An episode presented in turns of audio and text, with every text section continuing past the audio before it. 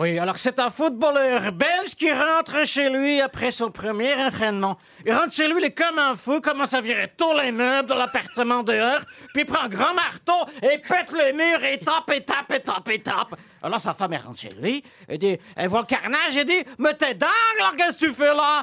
Son mari lui répond, moi je fais la place. L'entraîneur en partant m'a dit que samedi prochain, on jouait à domicile.